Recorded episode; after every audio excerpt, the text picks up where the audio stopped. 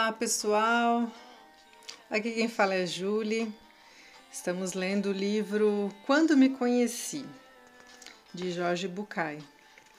E hoje vamos começar a primeira pergunta, né? E a pergunta é justamente o nome da música, né? Quem sou eu? E ele faz a pergunta: Quem sou? Lembrando que ele dividiu o livro em três partes, né? Quem sou, aonde vou, com quem. E aí, é, como ele falou, não tem nenhuma fórmula para felicidade, não tem nenhuma receita de bolo, mas tem caminhos que a gente pode ir percorrendo. E ele deu essa ideia e cada um pode encontrar o seu caminho, o seu percurso para a busca da felicidade e dessa eu chamo de plenitude, de sensação de preenchimento, né? Mas cada um dá o seu nome. Então, começando, é, o capítulo 1 se chama A Parábola da Carruagem.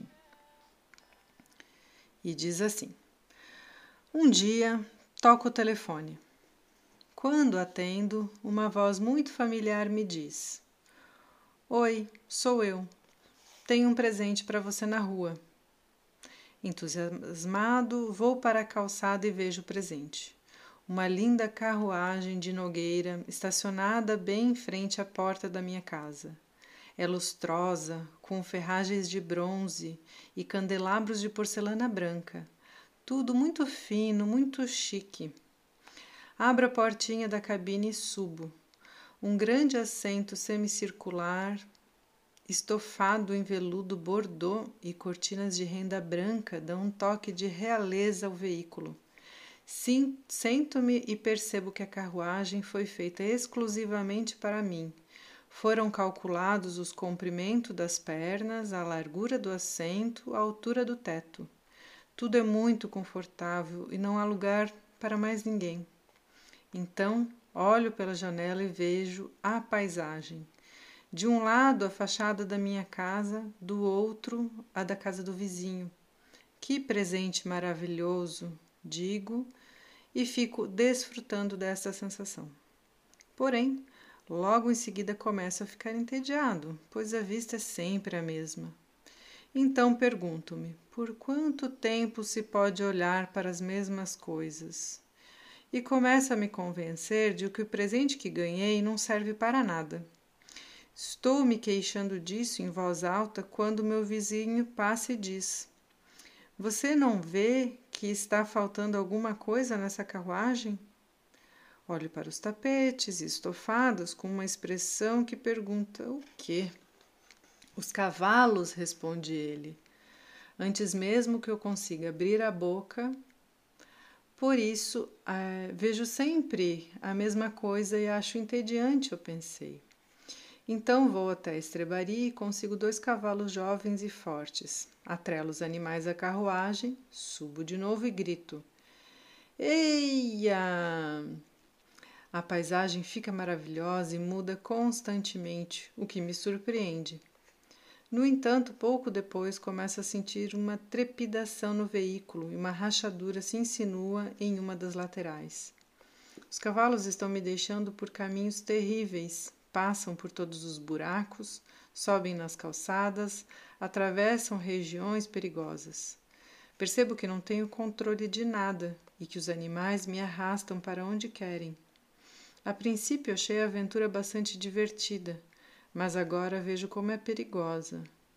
Começo a ficar assustado e a me dar conta de que essa situação também não é boa para mim. Então vejo meu vizinho que está passando por perto em sua própria carruagem. Vejo o que você fez, reclamo. Ele grita de volta para mim: Falta o cocheiro. Ah! Ele me ajuda e com grande dificuldade controlo os cavalos e decido contratar um cocheiro. Tenho a sorte de encontrá-lo rapidamente. É um homem formal e reservado que parece ter uma experiência mas pouco senso de humor. Ele logo assume suas funções. Parece que agora tenho tudo do que preciso para usufruir de meu presente. Subo, sento-me e digo ao cocheiro aonde quero ir. Ele conduz e mantém toda a situação sob controle.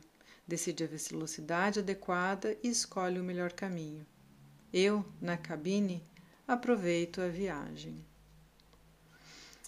E assim ele encerra essa, essa história e começa com o texto, né? Essa parábola nos ajuda a entender o conceito holístico do ser da maneira como é entendido ao longo de todo este livro. Há muitos anos fomos concebidos resultado do desejo de duas pessoas e da união de duas minúsculas células. E mesmo antes de nosso nascimento, já havíamos recebido o primeiro presente, nosso corpo. Ele é uma espécie de carruagem feita especialmente para cada um de nós, um veículo capaz de se adaptar às mudanças, de se modificar com o passar do tempo, mas projetado para nos acompanhar durante toda a viagem. Pouco antes de deixarmos nossa protegida casa materna, nosso corpo manifestou um desejo, uma necessidade, um anseio instintivo. Então se moveu. O corpo tem desejos, necessidades, impulsos ou afetos que o façam entrar em ação. Seria como uma carruagem sem cavalos. Ou afetos que o façam entrar em ação seria como uma carruagem sem cavalos. Durante nossos primeiros dias de vida, chorar e reclamar quase tiranicamente a satisfação de nossos apetites era suficiente. De fato, bastava esticar os braços, abrir a boca ou girar a cabeça com um sorrisinho para conseguir o que queríamos, sem correr riscos. No entanto, logo começou a ficar claro que, se não fossem controlados, os desejos poderiam nos conduzir por caminhos muito arriscados, frustrantes e até perigosos. Então, percebemos a necessidade de reprimi-los. E quando aparece a figura do cocheiro, é quando aparece então a figura do cocheiro, que é a mente, o intelecto, a capacidade de agir de acordo com a razão. Um cocheiro eficiente, encarregado de determinar o trajeto, evita alguns caminhos cheios de perigos desnecessários e riscos desmedidos. Cada um de nós é ao mesmo tempo os quatro personagens dessa história, ou seja, ao longo de nossa vida, além de sermos o passageiro, somos também a carruagem, os cavalos e o cocheiro. Somos nosso corpo, nossos desejos, nossas necessidades e emoção, nosso intelecto e nossa mente, e também nossos aspectos mais espirituais e metafísicos. Devemos encontrar a harmonia entre todas essas partes, tomando cuidado para não deixar de lado nenhum dos protagonistas. Permitir que o corpo seja levado somente pelos impulsos, afetos ou paixões é extremamente perigoso. Precisamos da mente para manter certa ordem em nossa vida. O cocheiro serve para avaliar o percurso, mas quem de fato puxa a carruagem são os cavalos. Não devemos permitir que o cocheiro os negligencie. Eles deixam, eles devem ser alimentados e protegidos, pois o que faríamos sem eles? O que seria de nós se fôssemos somente corpo e cérebro? Como seria a vida se não tivéssemos nenhum desejo? Ela seria como a das pessoas que seguem pelo mundo sem entrar em contato com suas emoções, deixando apenas que o cérebro as conduza. Obviamente, também precisamos cuidar da carruagem, e isso implica consertar, zelar, ajustar o que for necessário para sua manutenção, porque ela precisa durar todo o trajeto. Se ninguém cuidar dela, a carruagem poderá se quebrar e assim a viagem irá terminar cedo demais. Só quando consigo assimilar isso, quando tenho consciência de que sou meu corpo, minhas mãos, meu coração e minha cabeça, quando reconheço que sou minhas vontades, meus desejos e meus instintos, assim como meus amores e desafetos, quando aceito que sou também minhas reflexões, minha mente pensante e minhas experiências, só então estou em condições de percorrer adequadamente o melhor dos caminhos para mim, ou seja, o caminho que me cabe percorrer.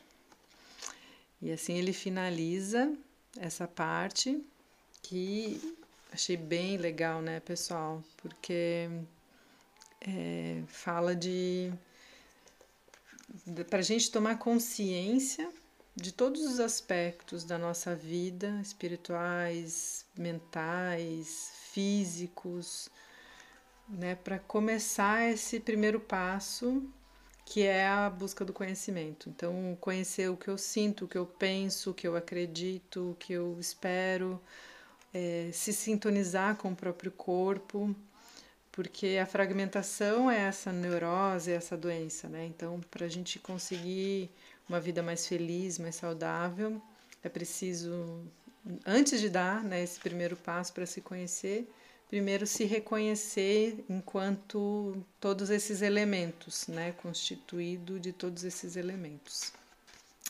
Espero que tenham ótimas reflexões então, no próximo áudio, vamos para o segundo capítulo e um lindo dia a todos.